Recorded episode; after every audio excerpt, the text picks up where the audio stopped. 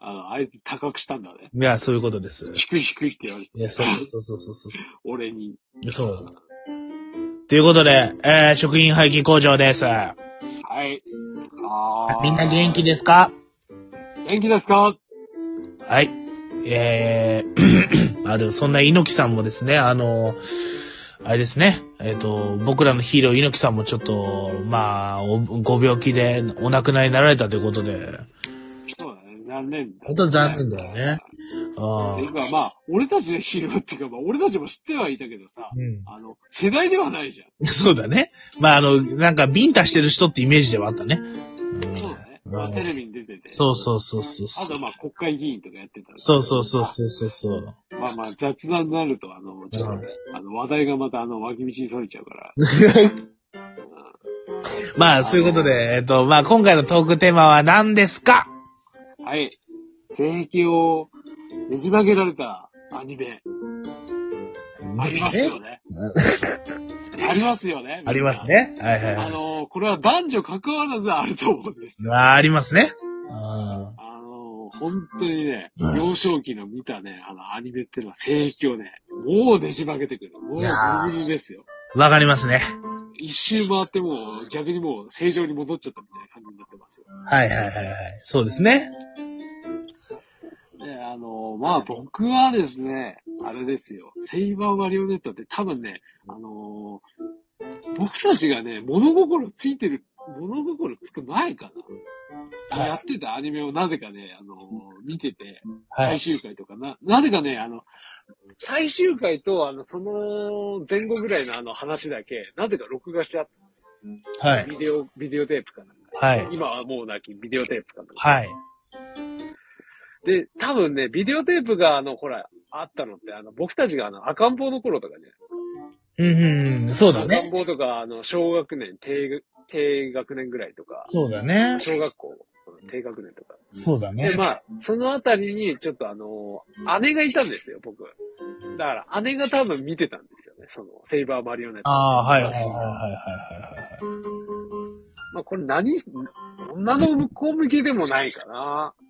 うんうんううんうんん。あの、ほら、スレイヤーズってある、あったじゃないですか。あったね、スレイヤーズ。はいはいはい。僕たちはあの世代じゃないからああんまりよくわかんないんですけど、スレイヤーズっていう作品の、うん。あの、キャラデザとか、あと話を考えてたあの、赤堀悟さんが関わってる作品かな。赤堀さはい悟さんのあの作品かな。はいはいはいはいはい。なんだけど結構ね、あの、話もちょっと SF チックで僕好きでしたね。なるほどね。まああの、ちょっとあの、男だけしかい、あの、詳しい状況はちょっと省くんだけど、うん。まあちょっと事故によって男だけ不時着、ある、あの、無人の惑星に不時着しちゃって、はいはいはいはい。で、そこであの、女性が確か一人しかいなかったのかおい、ちょっとそれは、それは性癖を歪むぞ。なああ、違うう。違う違う。まあちょっとまあ話を聞はいはいはい。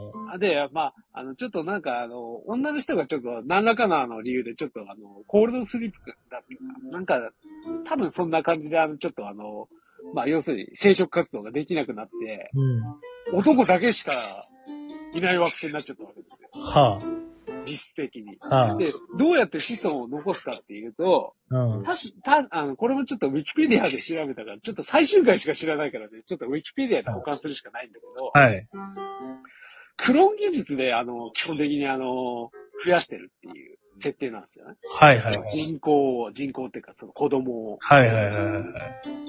で、あのーその設定として、あの、女性がクローンができなくて、男だけしかクローンができないって感じだから。だからもう、要するに、あの、女の子がいない惑星になっちゃったわけですよ。はいはいはい人口が増えちゃってはいはいはいはい。でそれから、あの、何世代も経って、数百年経ち、みたいな感じで。はで、だけど、女性の情報っていうのは残ってたから、い。はいその女性の情報をもとに、あのーマリオネットっていう、ちょっと、なんて、ロボットですかアンドロイドみたいなは感い。じを制作して、はい。まあ、要するに、あのーまあ、簡単に言っちゃうと、あの、ホモに走るか、その、あの、マリオネットに、こう、なんて言うんだろう、要するに、ダッチワイフみたいな感じで、あのーはい。そっちに走るかの二択になっちゃったわけです。うんホモに走るかね。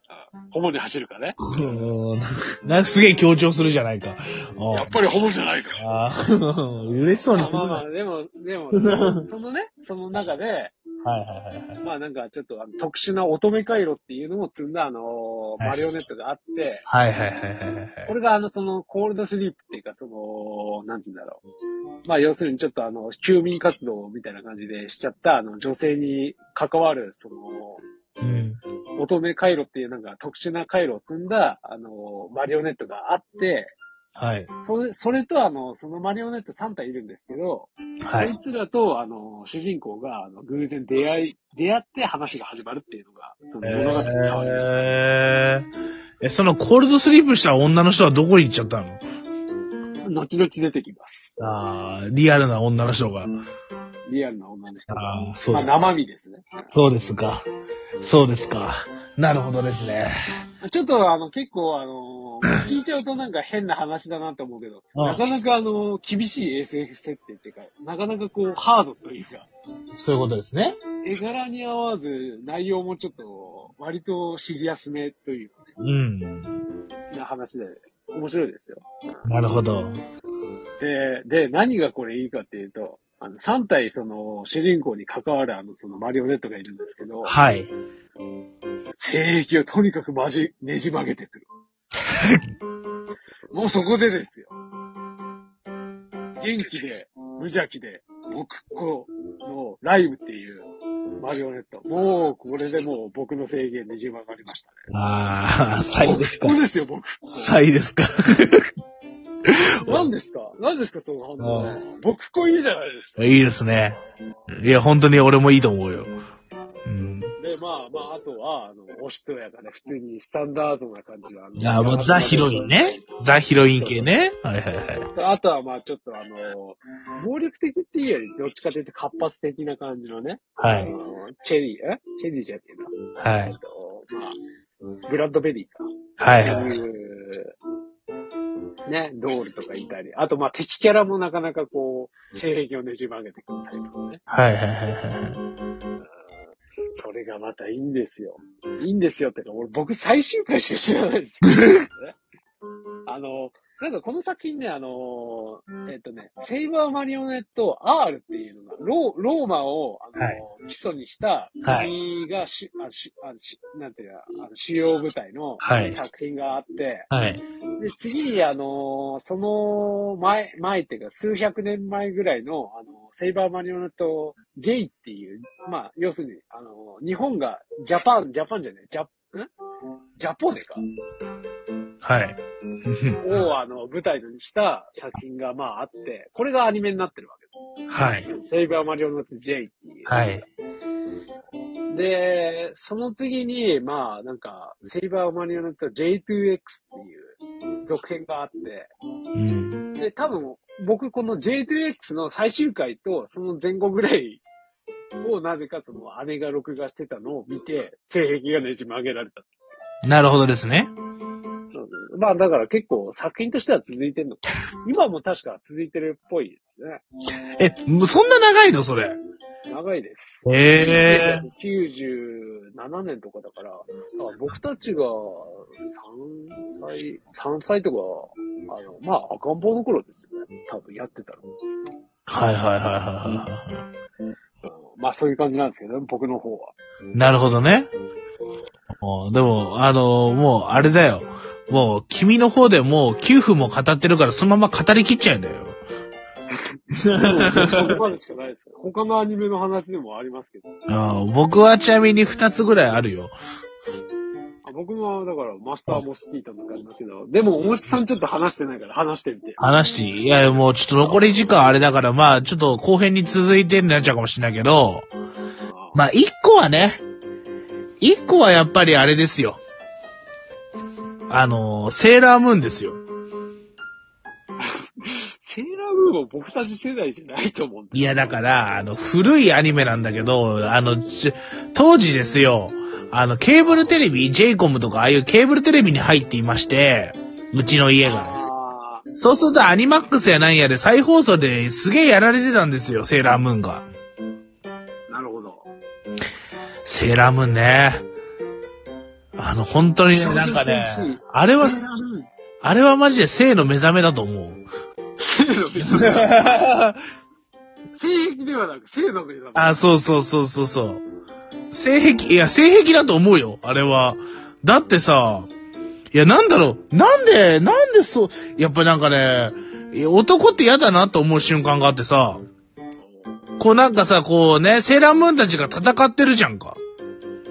あるねで、あの、こう、電撃とかで、電撃とか食らってんじゃん。うわーみたいな。あるね。うん。ダメージを受けてるね。うん、食らって、で、あーって言ってるので、まず、なんか、お、なんか、なんだこの感情はってなってくるじゃんそう。で、そこからなんかこうね、セーラームーンの誰かがこう、捕まったりとかしてさ。あほんでなんか拷問チックに電撃とか浴びさせられたりとかさ、なんかね、縄で縛られてさ。ーあ、僕ね、そこじゃないけど、かもしれない。いや、あの、なんか、じゃあ、なんでこれが、これが、なんかちょっとなんかドキドキしちゃうんだろうっていう風な、よくわからない感情で見てた。あれは間違いなく、ちょっと性癖というか、なんかちょっとねじ曲がった瞬間なのかもしれないっていう風に、今思った。あのさ、うん僕、あの、あの当時のさ、うん作品でさ、闇落ちあったじありましたね。ゃん。あの仲間のキャラがや、男女関わらず闇落ちするあの展開はいはいはあの展開に性癖をまじでしばげられてる。 闇落ちいいなーって。いやーそれは性癖なんだろうかって感じだよね。それはもう、あの、趣味趣向じゃないの、好きな物語の。いいぞ、闇落ち、悪に落ちろって感じの。はい。ということで、火星に変わって石灰よっていうことで。水でも被って反省しなさいというところで、はい。じゃあ。わか